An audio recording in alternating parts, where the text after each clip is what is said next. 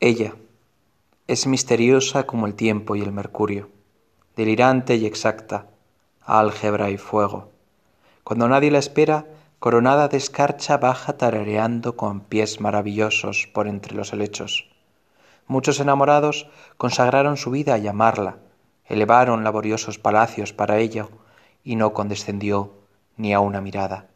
No sirve para nada, y son millones los que viven por ella. Cuando piensas que prefiere los locos y vagabundos, pasa del brazo de un ministro Mr. Elliot. Es papeles manchados de tinta, y es el mundo con hogueras y robles, despedidas, los Andes, la luna azul y Concha Valladares.